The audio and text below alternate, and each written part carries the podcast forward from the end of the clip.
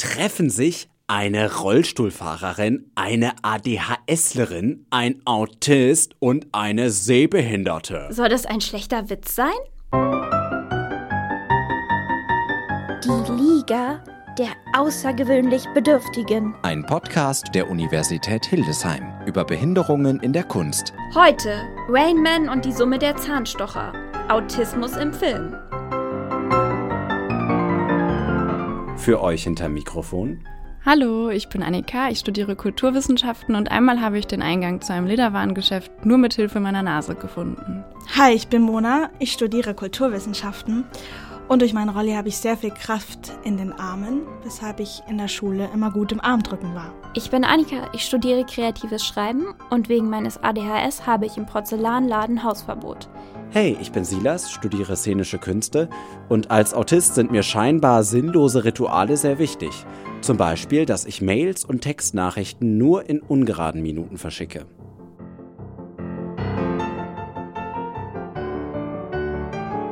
Im Leben von Charlie Babbitt dreht sich alles um das Einzige, auf das es wirklich ankommt im Leben. Geld und schnelle Autos. Und Kindheitstraumata von Fantasiegestalten, die er bis heute nicht loslassen konnte. Als er nach dem Tod seines Vaters zu seinem Auto kommt, sitzt eine ihm unbekannte und skurrile Persönlichkeit hinter dem Steuer, Raymond. Entschuldigen Sie, aber das ist nicht Ihr Wagen. Er gehört meinem Freund. Ja, mein Daddy lässt mich langsam in der Auffahrt fahren. Ich bin ein ausgezeichneter Fahrer. Sehen Sie, der da kommt. Das ist mein Freund. Natürlich, heute ist Montag. Ich, ich, ich fahre den Wagen am Sonnabend, niemals am Montag. Was soll das? Was will der hier? Ich weiß nicht, er sprang einfach ins Auto. Genau, so kann er wieder rausspringen. Ich bin ein ausgezeichneter Ja, Fahrer. gut, gut. Komm schon, komm schon. Ich meine, ich habe einfach keine Zeit für diesen Scheiß. Charlie fällt aus allen Wolken, als er erfährt, dass Raymond sein Bruder ist und die gesamten drei Millionen Euro seines Vaters geerbt hat. Kurzerhand entführt er Raymond aus seiner klinischen Anstalt und möchte damit einen Teil des Erbes erpressen. Aber er hat die Rechnung ohne Raymonds besondere Seiten gemacht, wie er spätestens auf dem Weg zum Flugzeug feststellen muss. Du und ich werden jetzt in das verdammte Flugzeug einsteigen. Oh, Also, nein. Ray, komm jetzt schon. Ray! Ray! Wir werden das Flugzeug nicht nehmen. Er ist okay! Er ist okay! Wir werden die Raymond ist Autist. Ja alles, was du willst. Alltagsroutinen wie seine Gerichtsserie oder der feste Essensplan sind für ihn überlebenswichtig. Empathie zu anderen Menschen scheint er nicht aufbauen zu können, schaut ihnen nicht in die Augen. In scheinbar banalen Momenten, etwa beim morgendlichen Pfannkuchenessen, bemerkt Charlie allerdings, dass sein Bruder auch erstaunliche Begabungen hat. 82, 82, 82. 82 war's, Ray. Äh, wie viel das macht? Zahnstocher macht. Das sind eine Menge mehr als 82, Ray. Alle zusammen 246. Wie viele Zahnstocher sind da drin? 250. Ziemlich genau. Komm jetzt, wir gehen, Ray. 246. Vier sind in der Schachtel geblieben. Im Spielcasino möchte Charlie Gewinne erzielen mit Raymonds mathematischen Fähigkeiten. Doch längst hat er den Bruder liebgewonnen. So oft er ihn auch auf die Palme bringt, hat sich doch eine Sympathie entwickelt. Zumindest von einer Seite. Also, wenn du tanzt, kannst du nicht die ganze Zeit über auf meine Füße acht geben. Du musst auch nach oben schauen. Also, so wie ich es dir sage, da musst du hochschauen. Einfach nach oben. Ganz langsam, aber weiter bewegen. Bist du soweit? Ja. Gut, schau vorsichtig nach Ja. oben. Noch ein wenig. Und bewegen. Noch ein wenig mehr? Ja. Du kannst es, Ray. Ja. Rain Man. Erschienen bereits 1988, gilt der Film bis heute als zeitloser Klassiker. Dustin Hoffman erhielt den Oscar als bester Hauptdarsteller, als wahrscheinlich erster Schauspieler, der sich traute, einen autistischen Protagonisten darzustellen. Wir haben ihn uns heute angeschaut als Beispiel, wie ein Filmklassiker dafür gesorgt hat, eine Behinderung als Bezeichnung im offenen Sinne an die Gesellschaft heranzutragen. Und zwar ein Film, der Autismus bis heute prägt. Ja, Silas, du hast den Film ja mitgebracht heute für uns. Und du hast schon beim Gucken gesagt, dass der gar nicht so sehr dein Verständnis von Autismus geprägt hat, sondern eher das von anderen Leuten, die dich dann oft fragen. Aber wie ist denn dein Bezug zu dem Film? Also wie, hast du den das erste Mal gesehen und was hast du dabei gedacht? Zum ersten Mal gehört habe ich auf jeden Fall von dem Film dadurch, dass wenn ich erzählt habe, dass ich Asperger-Autist bin, dass dann oft zurückkam, ah, dann kannst du doch bestimmt sehr gut rechnen und hast wahrscheinlich keine Freunde. Wir haben da so einen Film gesehen namens Rain Man und es hat dann eine Weile gebraucht, bis ich ihn dann auch geschaut habe und äh, tatsächlich war ich zuerst einmal einigermaßen entsetzt, weil das ja doch ein sehr krasser Fall von Autismus ist, beziehungsweise eher von einem Savanten, den äh, Rainman und Dustin Hoffman im Film darstellen. Und dann war ich mit diesem sehr krassen Bild konfrontiert, was irgendwo nicht mein bisheriges Leben dargestellt hat. Aber so ist es ja so oft, dass wenn ein bestimmter Typ Mensch im Film Darstellung findet, dass es dann erstmal mit den sehr sehr krassen, sehr von der Gesellschaft abweichenden Bildern beginnt, bevor überhaupt eine Anbahnung an das wirkliche Leben und an den durchschnittlichen Autisten oder die Autistin stattfinden kann.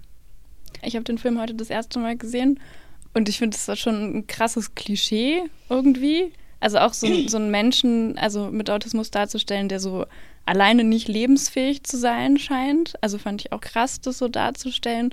Und das habe ich aber auch schon beim Gucken gesagt, dass ich einfach finde, dass der Charlie, also der ohne Autismus, also dass, dass er erfährt, er hat einen Bruder, von dem er nichts wusste und sich darüber scheinbar gar nicht zu wundern scheint, sondern einfach diesen Bruder einpackt, entführt und äh, um irgendwie an das Geld zu kommen, dass ich den eigentlich viel merkwürdiger finde in dem Film, weil dessen Handlungen und irgendwie Gedanken viel undurchsichtiger und unverständlicher sind, während Raymond ja so sehr, sehr krass nach irgendwelchen Mustern arbeitet, die man irgendwie ähm, schnell versteht. Ich fand es auch irritierend, dass als Charlie nicht mehr mit Raymond so richtig klarkommt und ihn halt zu irgendeinem Arzt schleppt, dass die mehrmals gesagt haben, er sei hochfunktional. Überhaupt ein blödes Wort, das klingt mehr nach Mikrowelle als nach Mensch so. Ich habe manchmal so ein bisschen so das Gefühl, wenn es um Behinderungen oder Beeinträchtigungen geht und wenn die dann quasi das durch, durch diese besondere Begabung und so irgendwie ausgleichen müssen schon fast. Also, dass da wenig 0815 Charaktere mit dieser Behinderung gezeigt werden. So, so, das kann ja auch Druck erzeugen. Du kannst nicht einfach durchschnittlich sein. Das finde ich ja entmutigend. Also, ja, hab bloß noch was Besonderes dazu. So. ah, okay, du bist blind, aber dann kannst du bestimmt mega gut hören. Ja ähm, solche Erzählungen, das, also das wird dann natürlich dann auch so voll reproduziert, weil natürlich gibt es ja auch AutistInnen, die gar keine besonderen Begabungen haben. so wie es ganz normale Menschen gibt, die keine krass besonderen Begabungen haben und wie es blinde und sehbehinderte Menschen gibt, die gar nicht besonders gut hören können, so wie mich. Aber ich kann sehr gut riechen. Vielleicht ist das meine besondere Begabung. Wobei, ich glaube, ich musste den Film auch ein wenig in Schutz nehmen weil der greift nicht Klischees auf, sondern Rainman hat ein Klischee geschaffen. Das kannten die Menschen ja zu dem Zeitpunkt, die nicht in Kontakt mit AutistInnen waren, in der Form nicht. Und da auch mit diesen positiven Seiten zu kommen. Das muss ja nicht nur eine Inselbegabung sein, aber äh, allein Spezialinteressen, in die sich AutistInnen einarbeiten. Das finde ich ist ja erstmal schon wichtig, dass auch diese häufig sehr stark ausgeprägten positiven Seiten mitgegeben werden und Autismus damit schon immer einen auch positiven Touch hatte. Aber ich meine jetzt zum Beispiel so neuere Serien wie zum Beispiel Atypical, da habe ich jetzt die erste mhm. Staffel neulich gesehen. Mhm. Da ist der Protagonist auch so naturwissenschaftlich mhm. begabt und so da frage ich mich auch manchmal, kann er nicht einfach sich für irgendwas anderes interessieren? Also keine Ahnung, kann sein Spezialinteresse nicht zum Beispiel irgendwie Mode sein oder, mhm. Oder sonst was? Vielleicht passt, also denkt man dann immer, dass das besser passt als im Kreativen, weil halt bei dem Kreativen doch eher dann noch das Gefühl dazu halt kommt. Ja, war jetzt gerade so ein Gedanke, den ich irgendwie hatte, dass man dann halt deshalb das immer mit diesem wissenschaftlichen oder physikalischen oder mathematischen, weil es halt um Struktur eben dann geht, um Zahlen, um Abläufe und die eher zu begreifen sind als dieses Zwischenmenschliche oder dass deshalb das nicht damit verbunden wird unbedingt dann. Ich habe gerade nur gedacht, ob ihr ähm, Love on the Spectrum gesehen habt, diese ich habe ja vorhin schon erzählt, dass ich gerne Dating-Shows gucke. Ich das mich. ist äh, eine Dating-Show auf Netflix ähm, mit Menschen mit Autismus, die ich auch nicht hundertprozentig optimal fand, weil sie sich manchmal auf so einem Grad bewegt hat, wo sie Leute auch ausgestellt hat, fand ich. Wo es aber viel mehr um das Spektrum ging tatsächlich und darum, wie verschieden Autismus da sein kann und wie verschieden auch die Interessen sein kann. Das fand ich daran sehr positiv und dass es da auch tatsächlich darum ging, dass natürlich auch Menschen mit Autismus Gefühle haben, was ihnen ja irgendwie oft abgesprochen wird. Auf jeden Ähm, Fall. Und dass es nur einfach anders aussieht. Ja, und vielleicht muss ich das, was ich gerade noch gesagt habe, naja, irgendwo nicht zurücknehmen, aber mir fiel gerade noch ein, weil ich, glaube ich, vorhin auch davon erzählt habe, dass ich einen Schulfreund habe. Er ist Asperger-Autist und er war mit mir zusammen im Kunstzweig in der Schule, in der Realschule und der, ähm, der war auch ziemlich gut im Zeichnen auf jeden Fall. Und was mir bei ihm dann immer auffiel, er konnte wahnsinnig toll gerade Linien und so Dinge, so stillleben, das hat, hat immer mega ausgesehen, wenn er das gezeichnet hat. Aber da, da fehlt es so ein bisschen, da fehlte halt irgendwie eine, also die standen, also das, da fehlte da fehlte immer irgendwas, was so mit diesem mit dem Gefühl, also so habe ich es immer empfunden, wenn ich das gesehen habe. Das fiel mir nur gerade ein.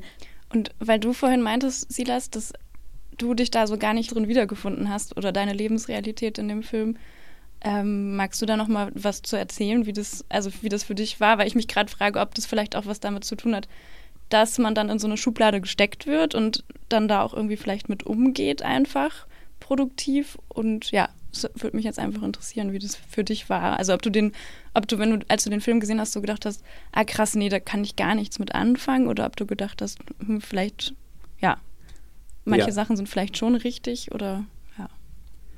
Es ist natürlich auch immer eine Frage des Alters. Also ich als Jugendlicher, ich habe mit 13 meine Diagnose äh, bekommen, habe mich dann eben eher in Werke aus Perspektive von jugendlichen Menschen mit Autismus, äh, habe mir da mehr Identifikation rausholen können. Und diese Identifikation habe ich als enorm wichtig wahrgenommen und war dankbar für diesen doch großen Markt an künstlerischen Werken, die sich mit Autismus befassen. Das Besondere war auch, dass in diesem Umfeld, als ich mit 13 meine Diagnose bekommen habe, war der Sandy Hook Amoklauf in den USA gerade erst ein paar Monate her.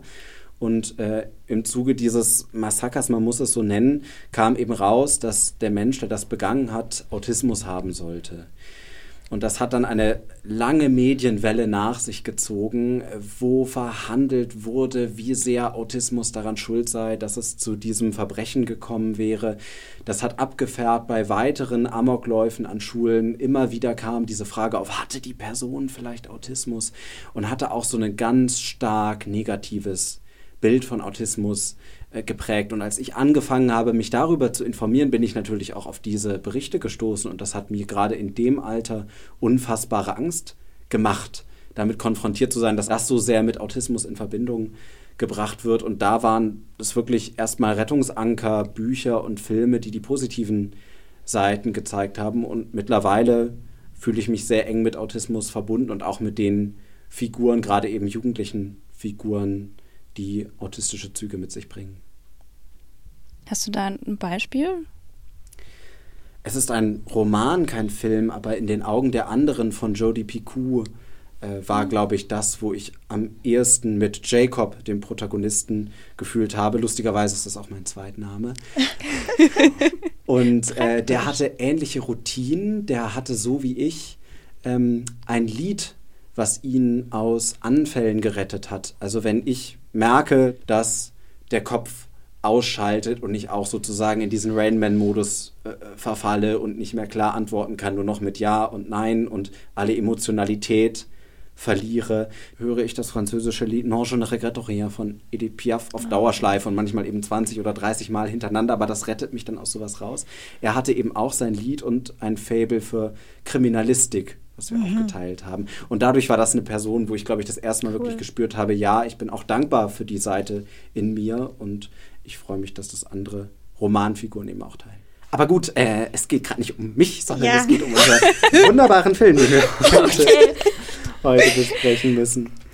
Ähm, was ich noch spannend fand, ist eigentlich die Geschichte von Charlie erzählt wird, der seinem autistischen Bruder begegnet und darüber einen Prozess macht und sich weiterentwickelt und von einem ganz merkwürdigen, schlechten, geldbesessenen, seine Freundin komisch behandelnden Typen zu einem ein bisschen besseren Menschen wird. Und ich glaube, das ist auch was, was oft passiert in so Geschichten, in denen Menschen mit Behinderungen auftauchen, dass nicht die Person selber wächst, sondern an der Person mit ihrem großen Schicksal wächst eine andere Person und dass es dann auf einmal gar nicht mehr um die Person geht, sondern darum, was die Person für jemand anderen ist. Wir blicken in dem Film ganz selten durch Raymonds Augen. Allein dadurch, dass wir immer dem telefonierenden Charlie, der seine geschäftlichen äh, Anrufe tätigt, folgen und oh, ja. wir sind ganz selten allein mit Raymond. Es gibt den einen Moment, wo, glaube ich, auch ein Overload dargestellt wird, wenn sie über die Brücke fahren. Da werden die, äh, die Leitplankengeräusche werden auf einmal ganz laut. Es sind sehr schnelle Sch Schnitte. Ich glaube, da wird ein Overload von Raymond oder seine Perspektive dargestellt. Das beschränkt sich aber auf ganz wenige Augenblicke. Und glaubt ihr, dass das auch eine Angst ist, die Perspektive von Menschen mit Behinderung oder in dem Fall mit Autismus darzustellen? Ich glaube, es ist zu der Zeit einfach nie, niemandem überhaupt in den Sinn gekommen, es aus Raymonds Perspektive zu erzählen. Da war auch noch nicht so viel Awareness da wie heute. Am Anfang, als sich Raymond und Charlie kennenlernen, reden sie, während er im Raum ist, so über ihn, so quasi mhm. wie so ein bisschen so ein Objekt, also genauso, genauso wie ähm, er im Film ja auch quasi genutzt wird als Objekt für Charlies Weiterentwicklung. Die Kritik sehe ich auf jeden Fall. Alleine der Grundsatz der Geschichte, wir begeben uns nicht in Rainmans Welt, sondern wir erfahren nur deshalb von dieser Welt, weil ein neurotypischer Mensch namens Charlie in diese Welt hineinkommt und Raymond in irgendeiner Hinsicht eine Bedeutung gewinnt. Aber am spannendsten am Film finde ich eigentlich, wie sich Raymond in seiner eigenen Welt, eben in diesem äh, Heim, wo er lebt, bewegt. Aber das ist nur ganz kurz, sondern danach wird er da rausgerissen und sozusagen in seinen neuen Umfeld gezeigt, was ja für ihn auch erstmal was, was Schlimmes darstellt. Ich, ich frage mich gerade, ob man den Film jetzt heute nochmal neu interpretieren könnte. Mich würde schon interessieren, wie man es künstlerisch, filmisch angehen kann, noch mehr aus der Sicht von Raymond zu zeigen, außer halt die Zahlen oder das Strukturding. Da irgendwie noch mal noch, noch eine Variation zu sehen. Irgendwie. Ja. Ja, ich glaube, ich fände es auch spannend zu sehen, wie aus seiner Perspektive er wahrscheinlich eher die Norm ist und die anderen die komischen Leute. So sehen wir ja die ganze Zeit eine Person, die nicht einer Norm entspricht, obwohl sie einfach eine andere Form von Norm hat, in der sie sehr gut klarkommt. Ich, äh, ist wirklich eine, eine schwierige, schwierige Frage wenn wir davon ausgehen, dass sich der Film, weil er ein Hollywood-Film ist, weil er kommerziell erfolgreich sein möchte, an gewissen Mustern orientieren muss, zum Beispiel an der Heldenreise, wo wir ja nun gerade immer von, von Charlie als Protagonist sprechen, ist es vielleicht ein gar nicht ungeschickter Schachzug, Raymond nicht auf die Rolle des Helden, sondern auf die Rolle des Mentors zu besetzen, weil dadurch wird die Figur davor geschützt, einen Prozess durchlaufen zu müssen. Sie gewinnt ja irgendwo an Freiheit. Charlie ist derjenige, der das ganz klassische Muster durchläuft, der mit einer neuen Situation konfrontiert ist, der ein Ziel erreichen muss, der, äh, der eine Entwicklung durchmacht. Aber Raymond, der darf bleiben, wie er ist der ist nicht so einem Ziel verpflichtet. Und ja. damit habe ich das Gefühl, ist die Rolle nicht in so eine Bahn gepresst, wie er das wäre, wenn wir die ganze Geschichte aus Raymonds Augen gesehen hätten. Das war Rainman und die Summe der Zahnstocher. Autismus im Film. Nächstes Mal geht es um Bart Simpson und die grausame Psychodroge. ADHS im Fernsehen. Die Liga der außergewöhnlich Bedürftigen. Ein Podcast über Behinderungen in der Kunst vom Litradio der Universität Hildesheim. Am Mikrofon sprachen Annika Jakobs, Mona Bernhard, Silas Degen und Annika Kunigen.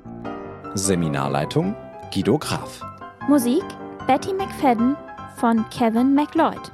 Redaktion Claudia Sonntag. Aufgenommen bei Radio Okerwelle 104.6.